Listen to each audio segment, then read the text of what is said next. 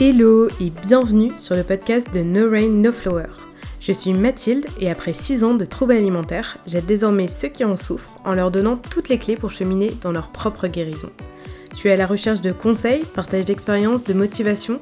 Je te propose mon site internet, le compte Instagram norain.noflower, le podcast, la newsletter, mais aussi des programmes complets et concrets. Retrouve toutes les informations sur norainnoflower.com. C'est parti pour un shot de motivation pour ta guérison. Hello On se retrouve aujourd'hui pour un nouvel épisode de podcast où je vais vous parler de la vie après des troubles alimentaires. Alors en fait, cette thématique, elle va être abordée en deux épisodes différents. Donc le premier, c'est aujourd'hui, le prochain, ça sera la semaine prochaine, je pense. Aujourd'hui, je vais vous parler des premiers mois après m'être sortie des troubles alimentaires, en gros, euh, quand j'allais euh, vraiment mieux. Et puis le prochain, je vous parlerai vraiment de la vie après les troubles alimentaires, mais sans plus aucun trouble alimentaire. Donc ces épisodes, ils vont être un peu différents des précédents, je pense, dans le sens où je vais surtout parler de mon expérience personnelle sans vraiment donner de conseils. Je fais ces épisodes parce que tout simplement on me l'a demandé plusieurs fois. J'imagine que vous me demandez ça parce que c'est aussi pour vous permettre de savoir euh, bah, ce qui se passe après, peut-être euh, pour euh, vous reconnaître dans mon témoignage. Mais justement, c'est encore une fois important de garder en tête que c'est mon expérience, donc euh, vous vivrez certainement des choses que je n'ai pas vécues et inversement. Donc aujourd'hui, je vais vous parler de mes premiers mois après les troubles alimentaires, mais en vrai, c'est un peu euh, compliqué, enfin, de donner une vraie temporalité parce que bah tout comme on a rarement une date précise du début des troubles alimentaires, ben on a rarement une date précise de la fin des troubles alimentaires. Je me suis jamais réveillée un matin en me disant tiens j'ai plus de troubles alimentaires. C'est euh, vraiment euh, quelque chose qui s'est fait tout petit à petit et c'est pourquoi justement là je vais vous parler des premiers mois où j'allais vachement mieux, mais j'avais encore des, traces des mécanismes de l'anorexie. Donc c'était pas 100% éradiqué, on va dire. C'était une période où j'avais des maigris, donc j'avais repris tout le poids perdu, je mangeais correctement, vraiment de tout. Euh, j'avais une vie sociable, j'avais même un travail. Bref, en apparence, j'avais plus trop alimentaire. Mais euh, voilà, il me restait euh, des petits restes. Et vous allez le voir dans du coup ce que je vais vous dire. Donc comment se passait ma vie quand les troubles alimentaires étaient presque plus là. Je vais vous balancer plein de d'idées en vrac. Enfin, je veux dire, euh, il n'y a pas de d'ordre chronologique, il n'y a pas d'ordre d'importance. C'est euh, selon euh, ce qui m'est venu en tête. Donc, je vais commencer par parler des sensations de faim et de satiété, parce que je pense que c'est ce qui m'a pris le plus de temps à revenir. Et pendant vraiment longtemps, les sensations de faim, en fait, les sensations de faim, je les ressentais, mais justement, j'avais toujours l'impression d'avoir faim, vraiment faim, et de jamais ressentir la satiété. Pendant longtemps, je demandais à mon copain euh, est-ce que tu crois que je mange trop? Est-ce que tu penses que c'est une portion normale? Ça, j'avais beaucoup de mal à savoir est-ce que je mangeais normalement. Ça, c'était vraiment euh, quelque chose qui a duré longtemps. Ça m'a pris du temps en fait de comprendre ce dont mon corps avait besoin et d'arriver à écouter les sensations physiques de mon corps parce que j'avais toujours mon mental qui s'y mêlait. Ensuite, par rapport à ma à la relation à mon corps, pareil, pendant longtemps, j'ai pas, j'arrivais pas à accepter le poids que j'avais repris. Je me comparais beaucoup au corps des autres filles qui m'entouraient, même dans la rue en fait. Euh, J'enviais facilement le corps d'autres femmes et j'étais, j'ai longtemps espéré perdre du poids. Enfin, j'ai longtemps été encore dans cette optique euh, de contrôler son corps, de contrôler son poids. Pour autant, j'avais plus de balance. Ça, je l'ai déjà dit plein de fois, mais j'ai abandonné la balance euh, quand ma faim extrême a commencé et euh, je suis jamais remontée dessus. Mais du fait que j'acceptais pas mon corps, bah, je redoutais souvent de voir les gens aussi que j'avais pas vu depuis longtemps.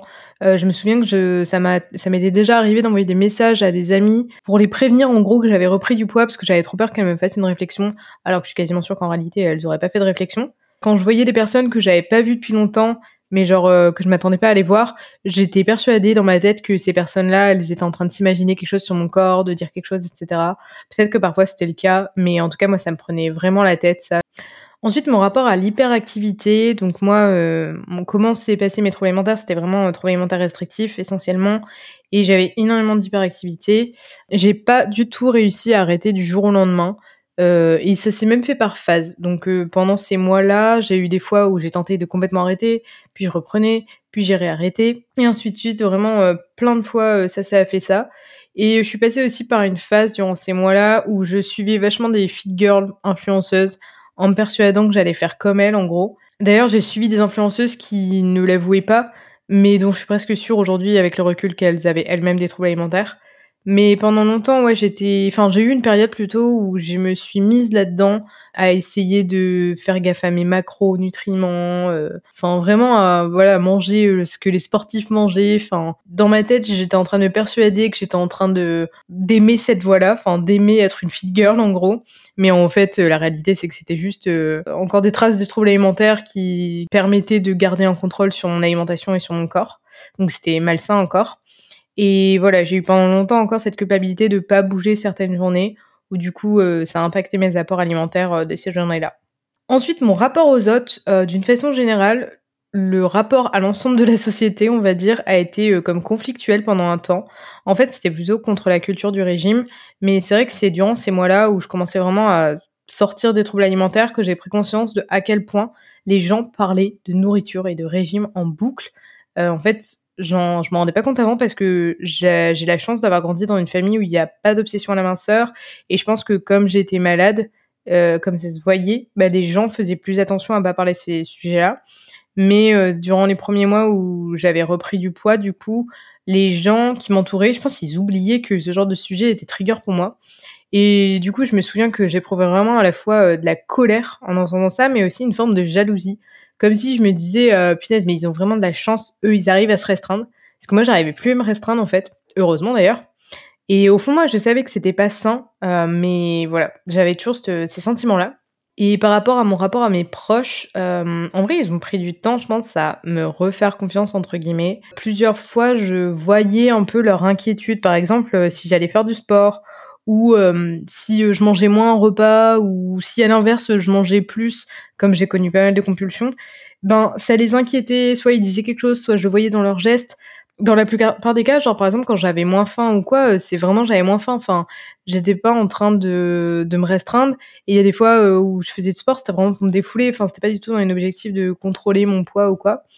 Et mes proches eux enfin quand je dis mes proches c'était genre surtout ma mère ou ma sœur ils étaient un peu inquiets. Enfin, ils, essayaient de me poser une question pour voir en fait s'ils étaient toujours euh, dans les troubles alimentaires ou. Enfin voilà. En fait, on voyait qu'ils étaient un peu inquiets parce qu'ils avaient peur, je pense, de retourner dans l'enfer que qu'on avait connu. Donc euh, ouais, ça c'est quelque chose que j'ai ressenti encore euh, pendant plusieurs mois. C'est comme si genre le trouble alimentaire avait fait un micro traumatisme à mes à mes parents et et du coup c'est pas parti du jour au lendemain pour eux quoi. Ensuite, c'est durant ces premiers mois que j'ai eu pas mal de prises de conscience douloureuses. C'est quand du coup j'ai commencé à sortir de la tête de l'eau, que j'ai fait genre euh, arrêt sur image et que j'ai pris conscience de mes dernières années dans la maladie. Et j'ai pris conscience déjà de la gravité du fait que j'aurais pu vraiment mourir. Et surtout, j'ai pris conscience que la maladie avait fait beaucoup de mal à mes proches.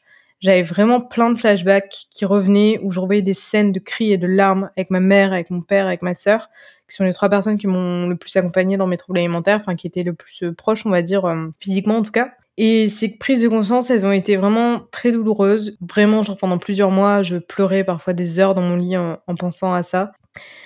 Ensuite, malgré le fait que euh, je prenais conscience que c'était euh, super euh, dur et tout, que la maladie avait été horrible, j'ai aussi ressenti une période de nostalgie vis-à-vis des symptômes de la maladie en fait. Je ressentais comme de la mélancolie où dans ma tête j'embellissais les aspects de la maladie. Je regrettais de plus savoir me restreindre, je regrettais de plus avoir le corps mince que j'avais avant, je regrettais ces années d'anorexie sévère comme si c'était une période géniale de ma vie alors qu'en fait c'était un enfer. Mais ouais, j'ai eu ce manque de la maladie en fait et je me suis même vue euh, vouloir retourner dans le cocon de l'hôpital. J'ai eu une période en fait où euh, les premiers mois où j'allais vraiment mieux, c'était soit noir soit blanc quoi. Soit des jours où j'étais euh, super contente et que j'allais mieux et que j'avais de l'énergie, soit des jours où j'étais euh, en manque, enfin comme si que j'avais perdu une partie de moi et où j'étais un peu perdue quoi. Ensuite, au niveau de ma vie sociale, pour ce qui est des sorties, c'était aussi soit noir, soit blanc. Je parvenais pas forcément à trouver un entre-deux. Il y avait certaines sorties, genre je, je me restreignais à fond avant, je mangeais presque rien sur place.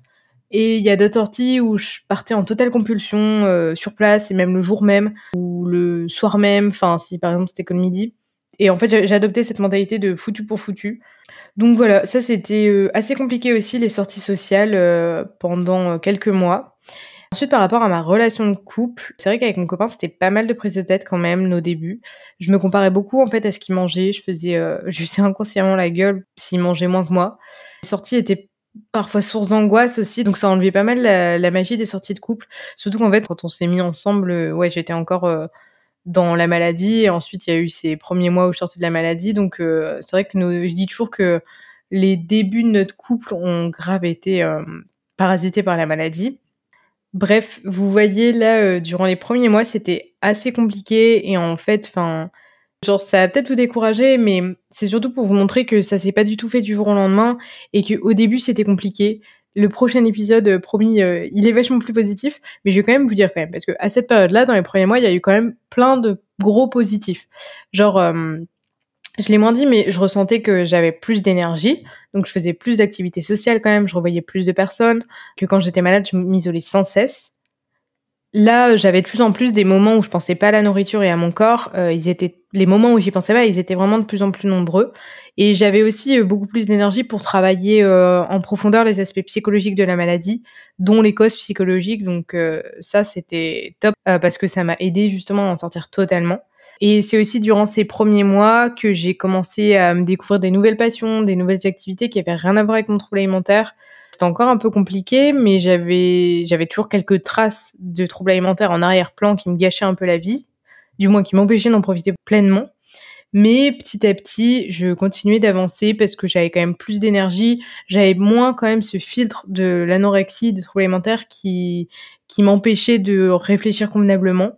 Et euh, je commençais enfin à voir euh, le bout du tunnel, le, sommet de la montagne, celle de la guérison, qui m'amènerait du coup à, cette guérison totale. Et ça, du coup, j'en parle dans le prochain épisode. Gros teasing. Mais euh, du coup, c'est un, épisode super court. Et pour vous tenir un peu en haleine, dans une semaine, je vous dévoile du coup la deuxième partie de cette thématique, la vie après les troubles alimentaires, où là, je vais vraiment vous parler de comment est ma vie, en fait, c'est ma vie d'aujourd'hui, quoi comment est ma vie aujourd'hui euh, après être passée par les troubles alimentaires, mais sans plus aucun trouble alimentaire. Parce que oui, c'est possible. J'en ai parlé euh, dans l'épisode sur la quasi-guérison, l'épisode 27. Voilà, je pense que ce sera mon épisode le plus court. Je vous remercie de m'avoir écouté et puis on se retrouve dans quelques jours pour la suite et la fin de cette thématique sur la vie après les troubles alimentaires. Ciao ciao